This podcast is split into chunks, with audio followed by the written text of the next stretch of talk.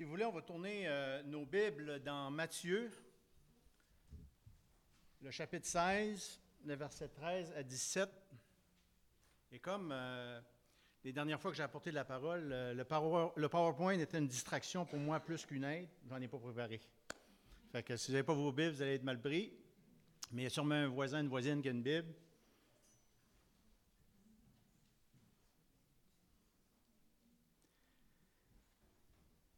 Et on va faire ça un peu plus euh, formel ce soir. Je vais vous demander, ce matin plutôt, de vous lever pour euh, la lecture de la parole de Dieu.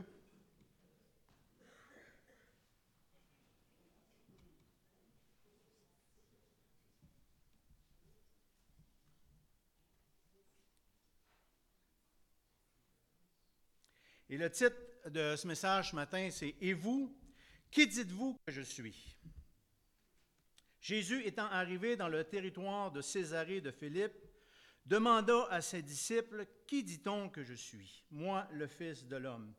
Ils répondirent, Les uns disent que tu es Jean-Baptiste, les autres Élie, les autres Jérémie ou l'un des prophètes. Et vous, leur dit-il, Qui dites-vous que je suis? Simon-Pierre répondit, Tu es le Christ, le Fils du Dieu vivant. Jésus, reprenant la parole, lui dit, Tu es heureux, Simon, fils de Jonas, car ce ne sont pas la chair et le sang qui t'ont révélé cela, mais c'est mon Père qui est dans les cieux. Si vous voulez tourner dans Jean, le chapitre 3, Matthieu, Marc, Luc, Jean, le chapitre 3. On va lire le verset 16, un verset que vous connaissez sans doute beaucoup. Car Dieu a tant aimé le monde qu'il a donné son Fils unique, afin que quiconque croit en lui ne périsse point, mais qu'il ait la vie éternelle. Dieu, en effet, n'a pas envoyé son Fils dans le monde pour qu'il juge le monde, mais pour que le monde soit sauvé par lui. Celui qui croit en lui n'est point jugé, mais celui qui ne croit pas est déjà jugé parce qu'il n'a pas cru au nom du Fils unique de Dieu. Seigneur, on te remercie pour ta parole et on te prie ce matin qu'elle puisse avoir un effet dans nos cœurs, qu'elle puisse nous nourrir, nous stimuler, nous encourager, nous faire nous sonder, parce que ta parole est une lampe à nos pieds, une lumière sur notre sentier. On te prie que cette parole puisse nous faire du bien, nous parler encore ce matin, parce qu'elle est inspirée par ton esprit, dans le nom puissant de Jésus. Et tous on dit Amen. Amen. Pouvez vous asseoir.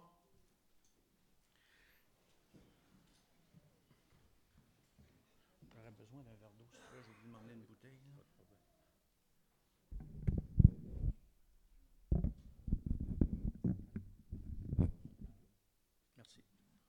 OK.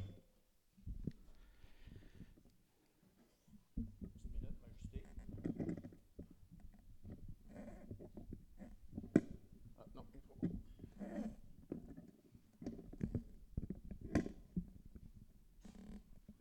Ah, C'est bon. Le verset Jean 3,16 nous démontre clairement que Dieu Tout-Puissant, créateur de l'humanité, d'une humanité qui a en elle un libre arbitre, a envoyé son Fils afin que quiconque en lui, croit en lui, mette sa confiance en lui, reçoive la vie éternelle. Celui qui met sa confiance en lui ne sera pas condamné, mais celui qui ne met pas sa confiance en lui sera condamné et passera l'éternité loin de la présence de Dieu. Celui, comme vous le savez, c'est Jésus.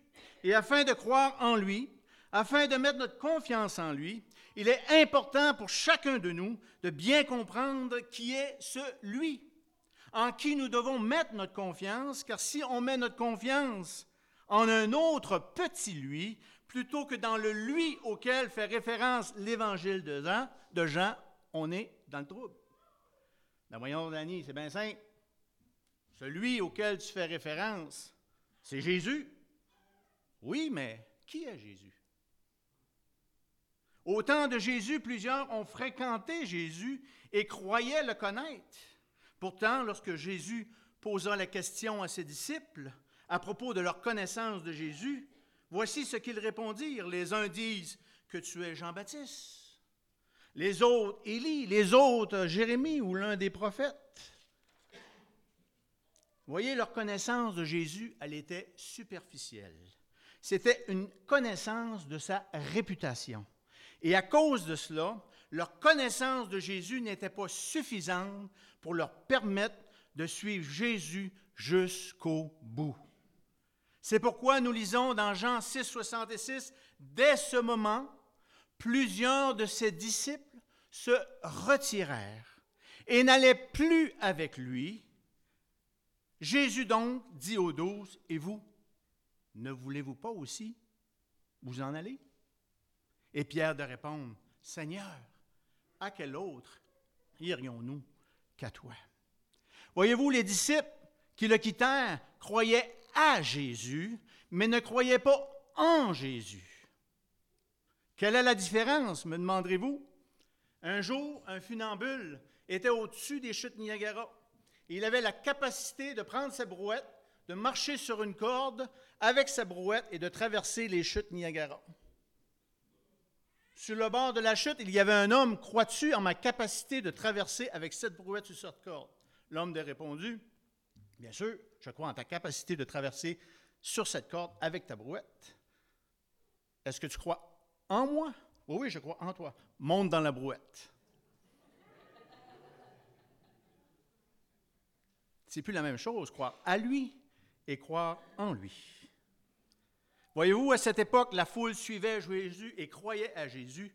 Mais lorsque Jésus leur parla de sang, de mort à soi, de mort sacrificielle, aussitôt qu'il leur parlait de croire en lui, en lui, en son œuvre, après que Jésus a déclaré, Celui qui mange de ma chair et qui boit de mon sang demeure en moi et moi en lui.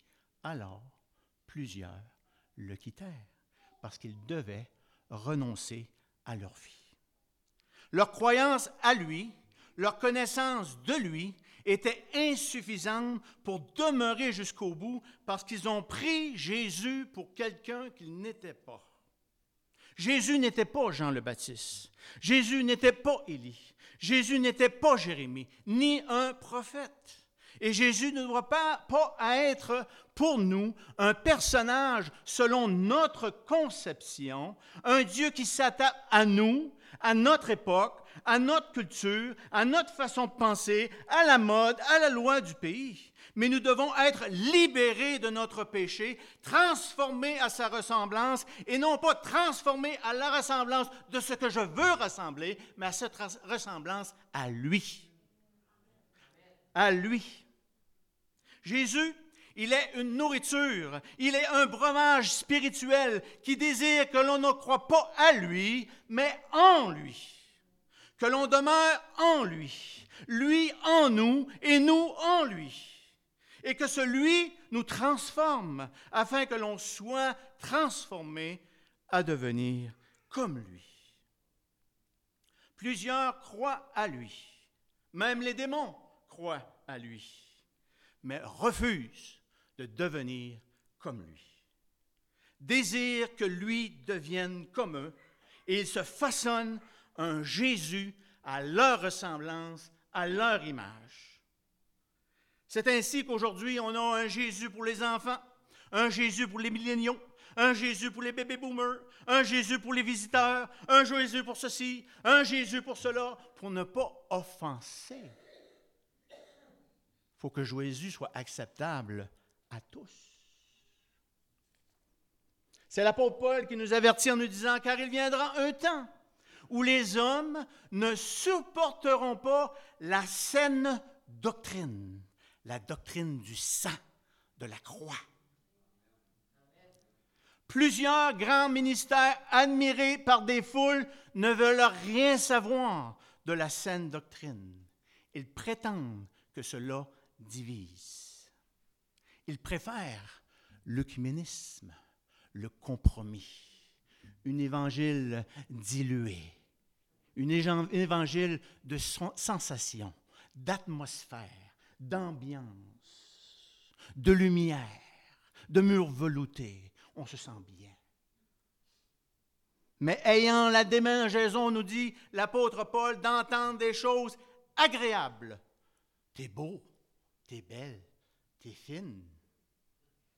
Ils se donneront une foule de docteurs selon leur propre désir.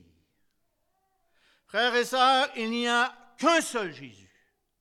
Et notre désir individuel et collectif doit être de le connaître lui, de lui ressembler lui, d'être en lui, de devenir comme lui.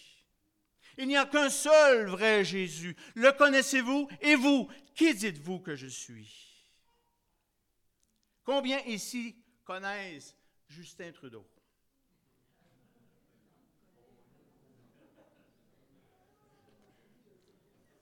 Plusieurs qui pensent le connaître, mais en fait, on ne le connaît pas. La preuve, levez la main ceux qui connaissent son âge. Le nom de sa mère. Le, nom le nombre de frères qu'il a eu. Son mets favori. Sa couleur favori. Rouge. Elle était bonne.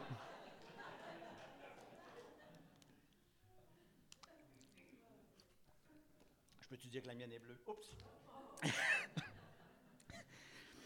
Voyez, la majeure partie d'entre nous le connaissons qu'en rapport à ses fonctions de premier ministre, mais peu de nous le connaissent pour qui il est, Justin. Malheureusement, dans notre société, et pour de plus en plus de personnes, même dans nos, dans nos églises, Jésus est connu pour ses fonctions religieuses, mais peu le connaissent pour qui il est vraiment. Et de ne pas connaître ou de mal connaître M. Trudeau a peu d'impact dans notre vie sur Terre et aucun impact sur notre destinée éternelle, mais il en est tout autrement de Jésus. Car la question la plus importante à laquelle nous avons tous à répondre, ce n'est pas que feras-tu quand tu seras grand? Ce n'est pas quelle université veux-tu fréquenter? Ce n'est pas jeune homme. Veux-tu prendre cette belle demoiselle pour épouse? Ce n'est pas cette question-là la plus importante, bien que la dernière soit très importante. Mais au-delà de toutes ces questions auxquelles on doit répondre pendant notre vie, auxquelles cette question qui ne vient pas à la cheville vraiment de, de toutes les autres questions, et toi, qui dis-tu que je suis? Cette question-là, elle est importante plus que toute autre question. Car la réponse à cette question déterminera non seulement une grande partie de ton avenir sur terre, mais déterminera également ton sort et ta destinée éternelle. Ta réponse à cette question déterminera si tu passeras l'éternité dans la présence du Dieu éternel ou bien si tu seras exclu de sa présence éternelle. Car oui, après cette vie, il y aura un jugement. Et la justice de Dieu va s'exercer. Nous aurons des comptes à rendre. Et oui, lors de ce jugement, plusieurs entendront ces paroles. Entre dans ma présence, bon et fidèle serviteur. Mais d'autres entendront également ce que la Bible dit, loin de moi, car je ne vous ai point connu, vous qui commettez l'iniquité. Pourrait-on dire, loin de moi, car je ne vous ai point connu et vous ne m'avez point connu? En d'autres mots, vous n'étiez pas en moi, je ne suis pas en vous, trop tard. C'est pourquoi la question posée à Pierre et aux apôtres est pertinente pour nous aujourd'hui. Elle est d'autant plus pertinente que Paul, dans son épître aux Corinthiens, nous indique clairement que certains super apôtres de l'époque qui dénigraient Paul eux, ils prêchaient un autre Jésus, un autre évangile.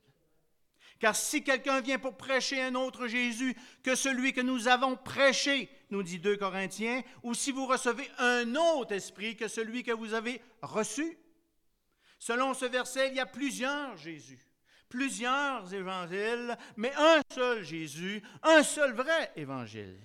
Et si nous voulons éviter de se faire séduire par un faux Jésus, par une fausse évangile, on doit étudier le vrai Jésus, le vrai évangile. Il est important de répondre à la question suivante. Qui dites-vous que je suis? Toi, toi, toi, toi, toi. Qui dis-tu que je suis? Je pourrais évidemment passer plusieurs heures, et le temps manquerait, à parler de faux évangiles, du faux Jésus. Vous parlez du faux euh, Jésus de la religion de nos ancêtres qui voit le Fils de Dieu comme le Fils de sa mère, dans une crèche à Noël, cloué sur un crucifix, alors qu'il est ressuscité, que l'on voit maintenant comme un symbole patrimonial juste bon à accrocher dans les murs de musées, hors des lieux de décision pour ne pas choquer personne. Je pourrais vous parler du faux Jésus de ceux qui le voient comme un être créé, alors qu'il est le créateur de tous et de tout. Je pourrais vous parler du faux Jésus de l'évangile de prospérité, prêché par la majorité, je dis bien la majorité des téléévangélistes multimillionnaires alors que le vrai Jésus s'est dénudé de toute gloire, s'humiliant, allant jusqu'à prendre la forme d'un être créé qu'il a lui-même créé, vivant une vie humble, de serviteur, alors qu'il était le roi de gloire.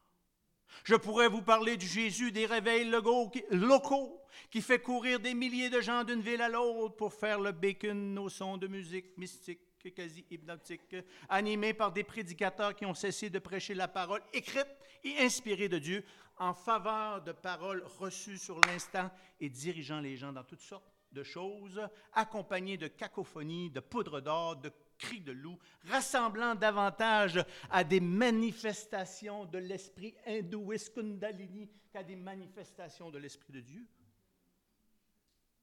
Je pourrais vous parler du Jésus du, mouvement de la foi, la foi inconditionnelle, qui enseigne que si on a assez de foi, aucun malheur ne peut nous arriver.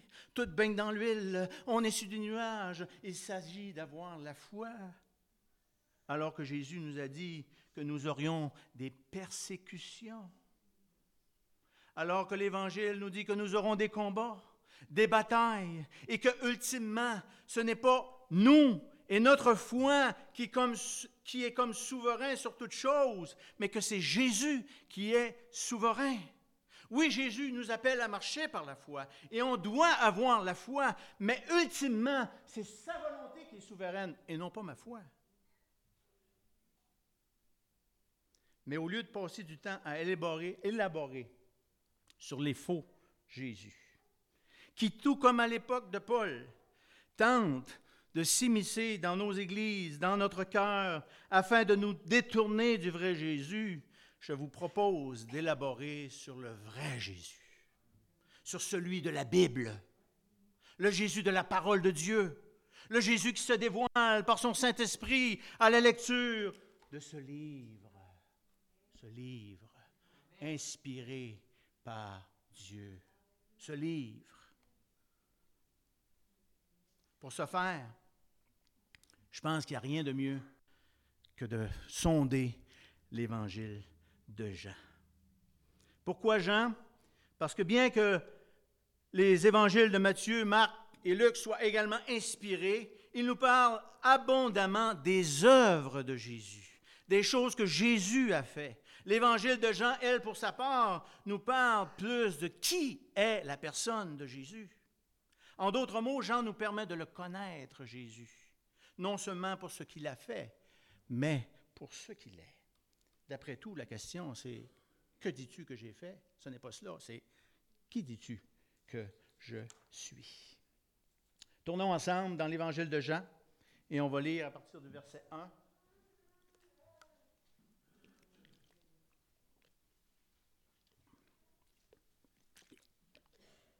Au commencement était la parole. Et la parole était avec Dieu. Et la parole était Dieu. Elle était au commencement avec Dieu. Ici, juste pour clarifier, Jean ne répète pas. Au commencement était la parole, et la parole était avec Dieu, et la parole était Dieu. Elle était au commencement avec Dieu. On dirait qu'il répète. Pourquoi qu'il répète? Il répète pas. Il dit, au commencement était la parole. Il recule. La parole était avec Dieu, et la parole était Dieu. Et là, il revient au commencement. Elle était avec Dieu. Et là, il va nous parler de ce qui s'en vient. Toutes choses ont été faites par elle, et rien de ce qui a été fait n'a été fait sans elle. En elle était la vie, et la vie était la lumière des hommes. La lumière, cette lumière était la véritable lumière qui, en venant dans le monde, éclaire tout homme. On va aller au verset 10. Elle était dans le monde, et le monde a été fait par elle, et le monde ne l'a point connue. Elle est venue chez les siens, et les siens, ne l'ont point reçue. Mais à tous ceux qui l'ont reçue, à ceux qui croient en son nom, elle a donné le pouvoir de devenir enfants de Dieu, lesquels sont nés non du sang, ni de la volonté de la chair, ni de la volonté de l'homme, mais de Dieu. Et la parole a été faite chair, et elle a habité parmi nous, pleine de grâce et de vérité. Nous avons contemplé sa gloire, une gloire comme la gloire du Fils unique venu du Père. Jean lui a rendu témoignage et s'est écrié, C'est celui dont j'ai dit, celui qui vient après moi m'a précédé, car il était avant moi. Et nous avons tous reçu de sa plénitude, et grâce pour grâce, car la loi a été donnée par Moïse, la grâce et la vérité sont venues par Jésus-Christ. Personne n'a jamais vu Dieu. Le Fils unique qui est dans le sein du Père est celui qui l'a fait connaître. Donc Jean débute son évangile de la même manière que Moïse a débuté le livre de la Genèse avec les mots au commencement. Et vraiment ici, il est à noter que Dieu, puisque Dieu n'a pas de commencement, Jean, tout comme Moïse, ne nous parle pas du commencement de Dieu, mais du moment où Dieu, par sa parole, créa l'espace, la matière et le temps. Et c'est à partir de cette matière et dans ce nouvel espace créé par Dieu que nous, au moment choisi par Dieu, nous avons été insufflés de son esprit, créés à son image pour vivre dans ce qu'on appelle la création. Et malheureusement, devant le choix de la soumission et l'obéissance ou la désobéissance, l'homme choisit la désobéissance et fut chassé du Jardin d'Éden. Mais comme au temps de la Genèse, tout commença par une parole de l'Éternel. Et Jean nous apprend alors qu'au commencement était la parole, que Jésus est la parole. Tout comme les mots qui sortent de notre bouche sont le reflet de notre cœur, de nos pensées, c'est l'abondance du cœur qui sortira les paroles de notre bouche. Jésus, la parole, révèle le cœur et la pensée de Dieu à l'homme. Une parole est composée de lettres et Jésus, la parole, est l'alpha et l'oméga de Dieu.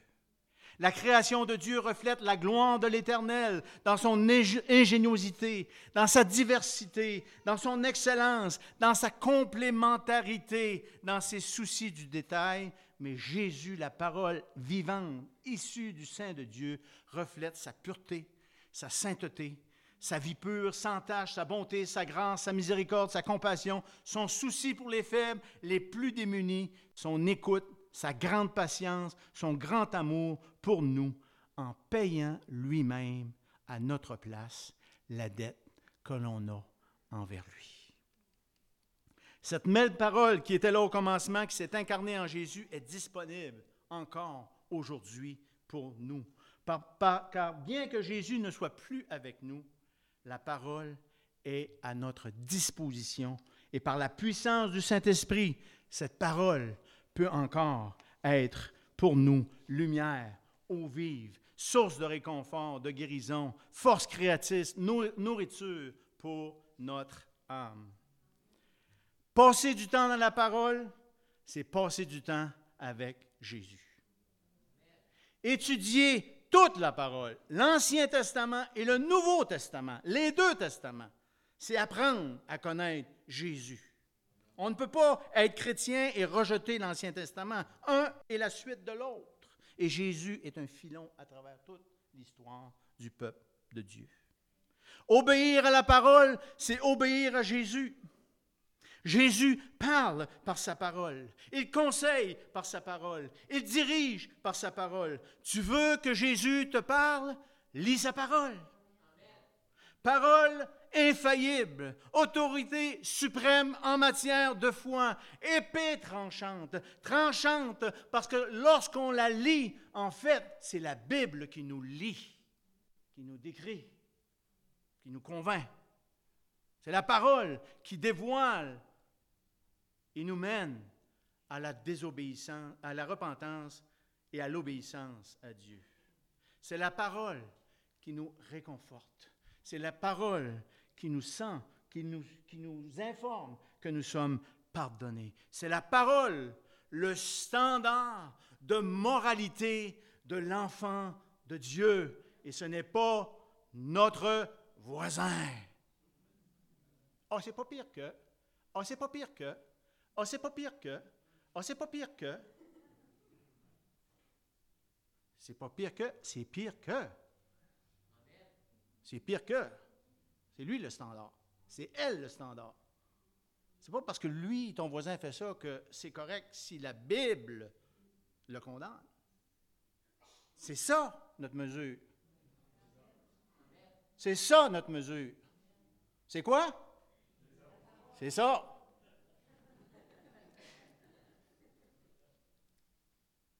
Que ton cœur retienne mes paroles, observe mes préceptes et tu vivras.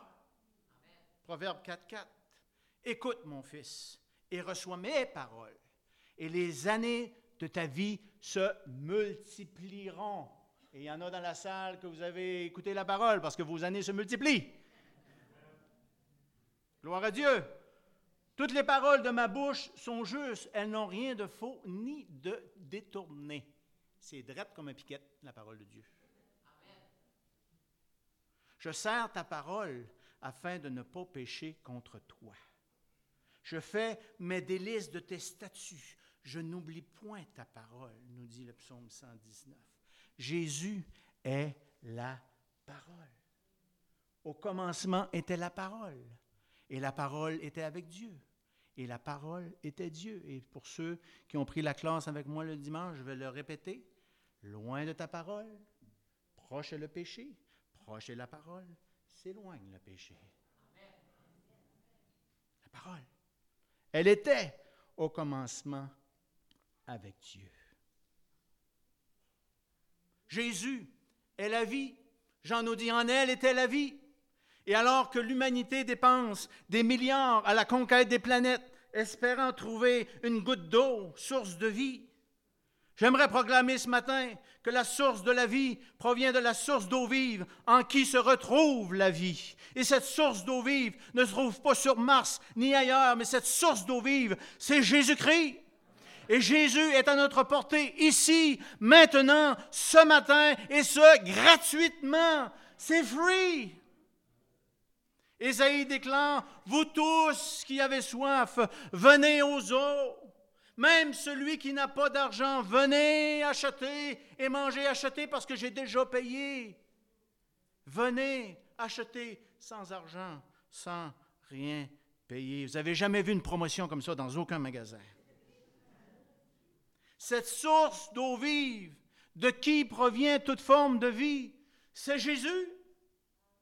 Et parce qu'il est vie, toute vie vient de lui.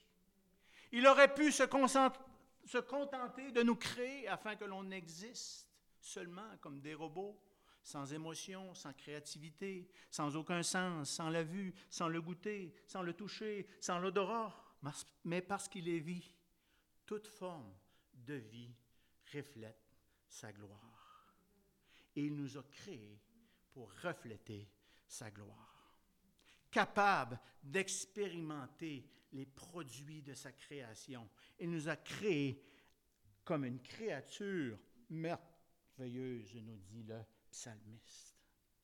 C'est pourquoi la, vie est complexe, belle, diversifiée et prend une multitude de en plus de nous donner la vie, il a tout mis à notre disposition afin que l'on puisse s'épanouir comme société.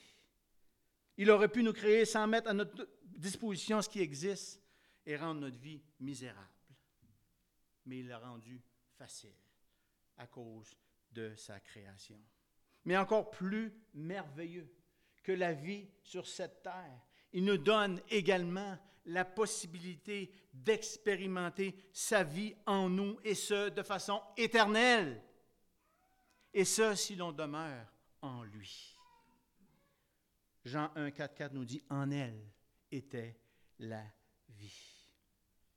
Jésus a dit, je suis le chemin, la vérité et la vie. Et voici ce témoignage, c'est que Dieu nous a donné la vie éternelle et que cette vie est dans son Fils. Celui qui a le Fils a la vie. Celui qui n'a pas le Fils de Dieu n'a pas la vie.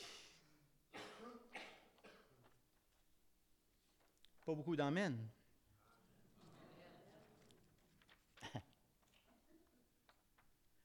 As-tu le Fils ce matin? As-tu la vie éternelle ce matin? Et moi, j'ai reçu cette vie en 1987.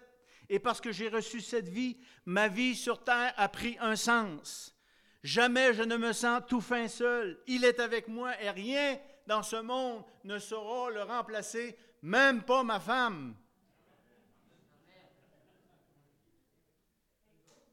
Et je sais que lorsque je quitterai, je sais que c'est pour elle, et je sais que lorsque je quitterai cette enveloppe charnelle, j'ai l'assurance, à cause de la crucifixion et de la résurrection de Jésus, que j'entrerai dans la félicité éternelle. J'entrerai à la maison, là où justice et repos éternel m'attendent.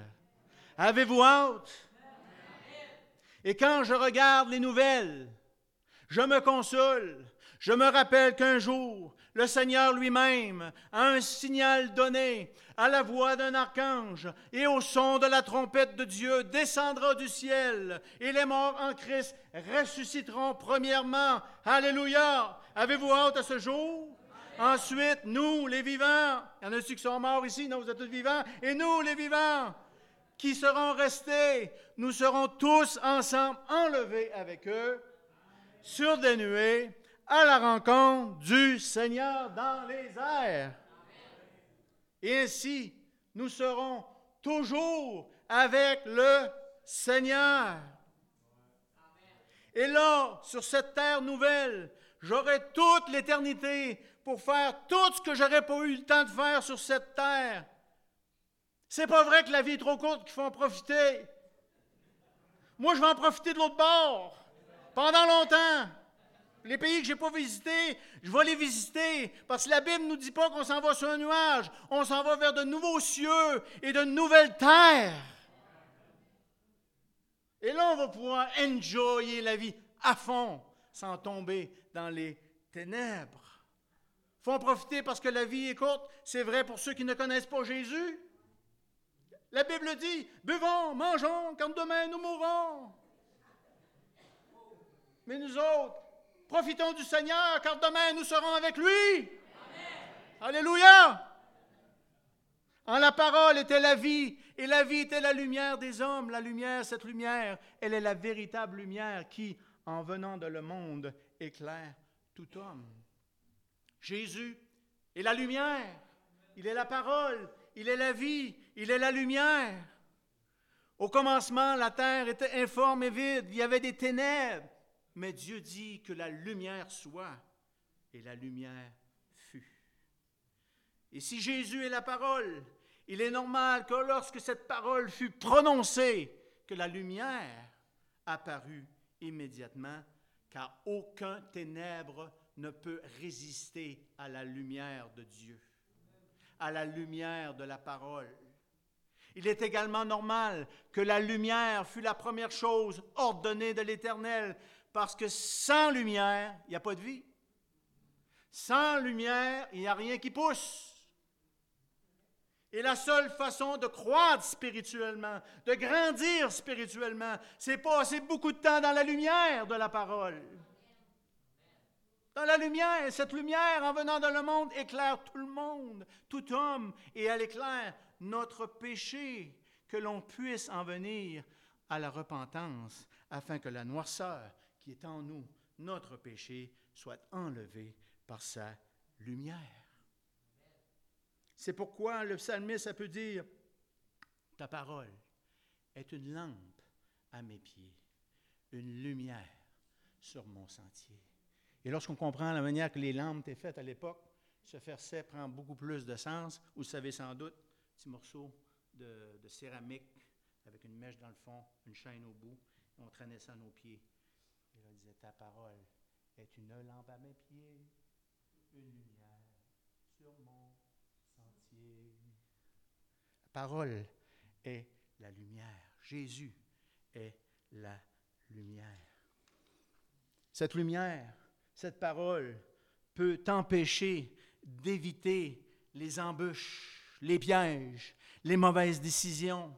Cette lumière peut te diriger dans ton plan de carrière, dans le choix de ton épouse.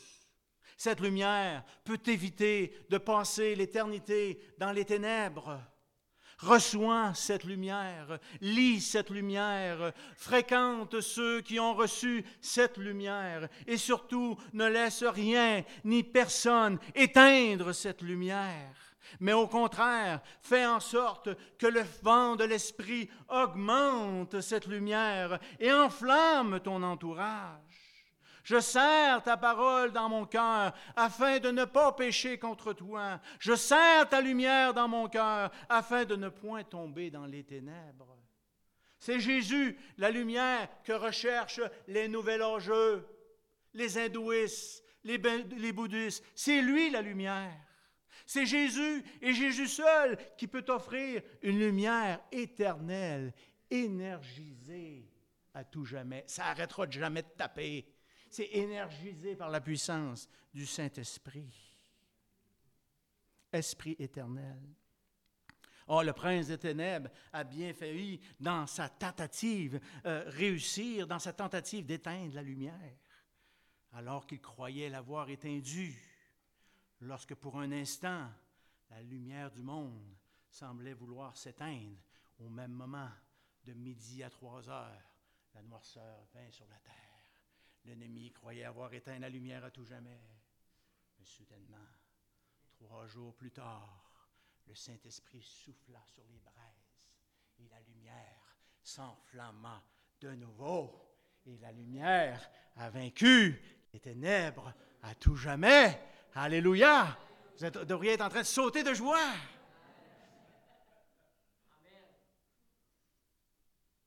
La lumière toute société qui rejette Jésus rejette la lumière, se dirige vers des ténèbres et finit par ne plus voir clair. Elle devient confuse, marche à tâtons. On ne sait plus où se diriger. On appelle le bien mal et le mal bien. On veut éteindre la lumière parce qu'elle éblouit nos yeux. Ceux qui sont dans le péché veulent éteindre la lumière. On veut inclure tout le monde, sauf ceux qui ont une opinion différente. On n'aime pas leur lumière. On est dans les. Reçois cette lumière ce matin et mets fin à ces ténèbres qui nous entourent si facilement. Alors, tu reprendras le goût à la vie. Alors, tu verras clair. Alors, tu pourras voir les sentiers qui mènent à la vie. Car Jésus est la lumière.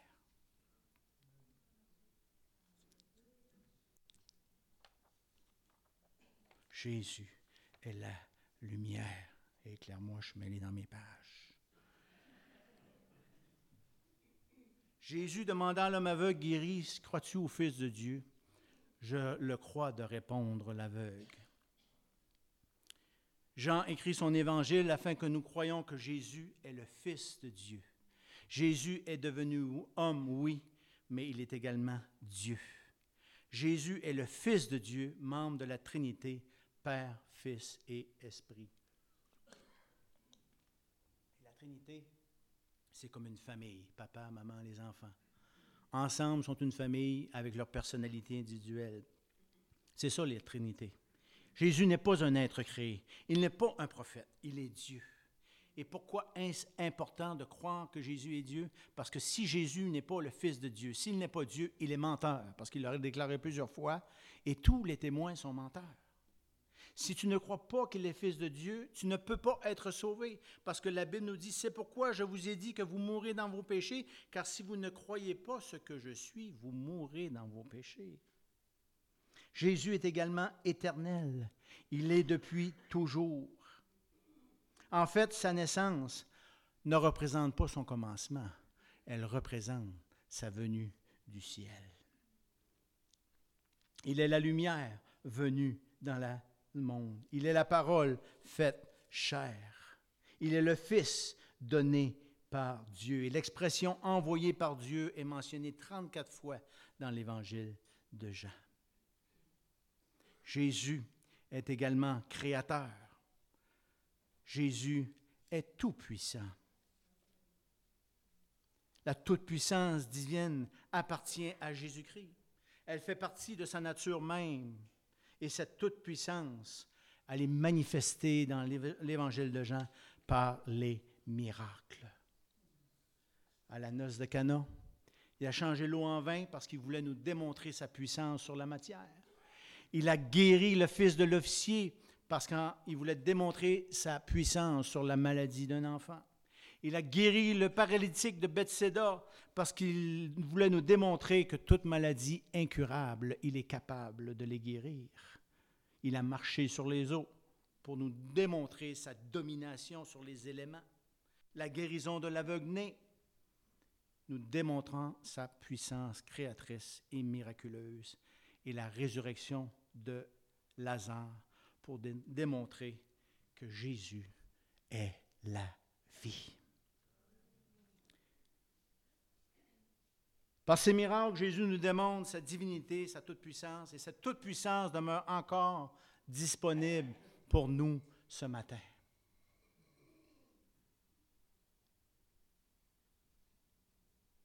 Jésus-Christ, en étant lui-même ressuscité, vainquant ainsi le pire des ennemis, démontrer sa toute-puissance sur la puissance des ténèbres qui aimerait bien nous détenir captifs dans le piège de la mort, nous offre également cette possibilité de ressusciter spirituellement aujourd'hui en le recevant comme sauveur. Pourquoi? Parce que Jésus, il est le sauveur de tous ceux qui le reçoivent par la foi. La Bible dit, à tous ceux qui l'ont reçu, à ceux qui croient en son nom, elle a donné le pouvoir de devenir enfants de Dieu. Et cette transformation d'enfant de la chair à enfant de Dieu, cette nouvelle naissance ne dépend ni de la chair, ni du sang, mais de Dieu, lesquels sont nés non du sang, ni de la volonté de la chair, ni de la volonté de l'homme, mais vous écoutez, quelques-uns d'entre vous, mais de Dieu. Et vous, qui dites-vous que je suis? Basé sur euh, les Écritures et non pas basé sur ma propre conception, je vous déclare ce matin que Jésus, il est la parole, qu'il est la vie, qu'il est la lumière, qu'il est Fils de Dieu, qu'il est éternel, qu'il est créateur, qu'il est le Tout-Puissant et qu'il est mon Sauveur. Et vous, qui dites-vous que je suis? Que l'Esprit de Dieu puisse nous convaincre individuellement et collectivement à croire en ce Jésus, le Jésus de la Bible, et à présenter ce Jésus par nos vies transformées à nos proches à notre communauté. Car en élevant le Jésus de la Bible, c'est alors que Jésus attirera à lui un monde qui a tellement besoin de découvrir Jésus pour qui il est vraiment. Je demanderai aux musiciens de s'avancer, si vous voulez bien.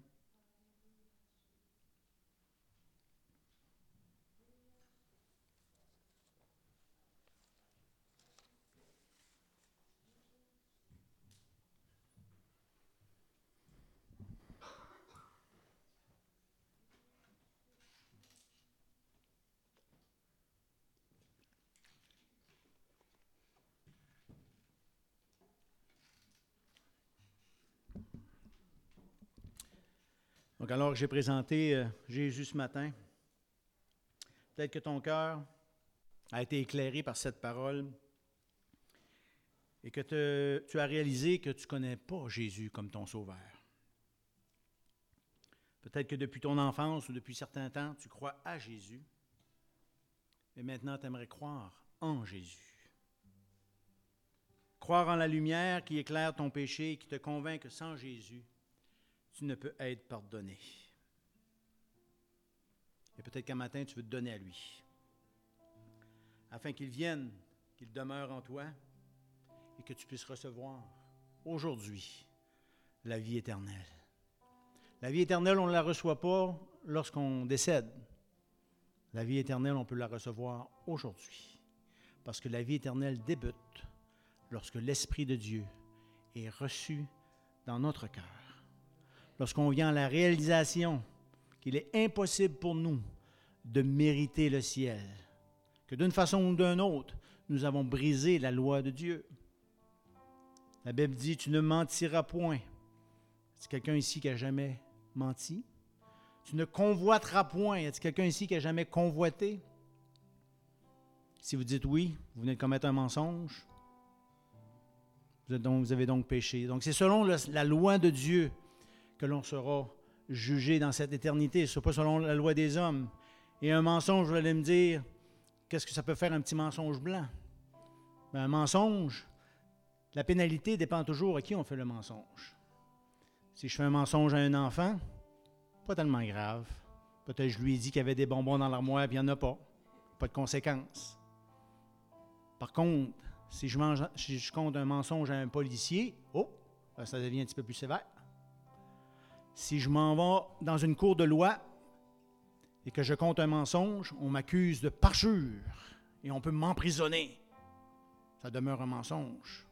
Et un jour, nous comparaîtrons devant le juge de l'univers. Et les mensonges contre le juge de l'univers sont très graves. Ils méritent une pénalité parce qu'on ment contre le Dieu Tout-Puissant. Et c'est pour ça qu'il a envoyé son Fils Jésus. Parce que Jésus a dit, tous les mensonges, toutes les fautes que ces gens ont pris dans leur vie, ont fait dans leur vie, ont commis, je vais le prendre sur moi. Je vais me livrer, je vais vivre une vie pure et sans tache je vais obéir à la loi de Dieu et Dieu a accepté ce sacrifice de Jésus pour le pardon de nos péchés. Et lorsqu'on réalise qu'on est pécheur, qu'un sauveur est venu pour pardonner nos péchés, on ne peut que dire, viens, je t'accepte dans mon cœur. J'accepte que tu es mort pour moi et à partir de ce jour, je vais vivre pour toi. Je vais vivre pour t'honorer, pour te glorifier. Je vais vivre en attente qu'un jour je rencontrerai ce Sauveur face à face. Mais en attendant, je vais le servir. S'il y a quelqu'un ce matin qui aimerait donner son cœur à Jésus, qui aimerait dire, oui, j'aimerais donner ma vie au Seigneur. J'aimerais qu'il me pardonne de mes péchés. Si c'est votre cas, levez votre main et on va prier avec vous. Est-ce qu'il y a quelqu'un ce matin qui aimerait donner son cœur à Jésus? Merci, je vois ta main. Peut-être que ce matin, vous fréquentez une église depuis longtemps. Vous connaissez Jésus de réputation. Vous savez qu'on parle de lui dans les églises, mais vous n'avez jamais mis votre confiance en lui. Et ce matin, vous voulez mettre votre confiance en lui. Vous réalisez qu'il est la vie, qu'il est la parole. Peut-être que vous avez négligé cette parole. Peut-être que vous avez négligé cette eau vive. Ce matin, je vous encourage à vous avancer, à vous reconsacrer à Dieu, à vous consacrer à sa parole, à vous consacrer à son service,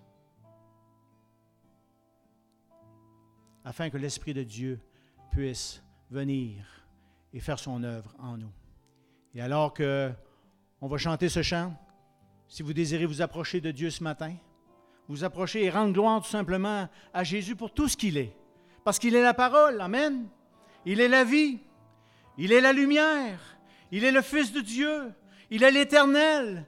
Il est le Créateur, il est le Tout-Puissant, il est le Sauveur. Et ce matin, tous ces titres méritent qu'on se lève ensemble et qu'on glorifie son nom de tout notre cœur, parce qu'il a tellement fait pour nous. Merci Seigneur. Alléluia.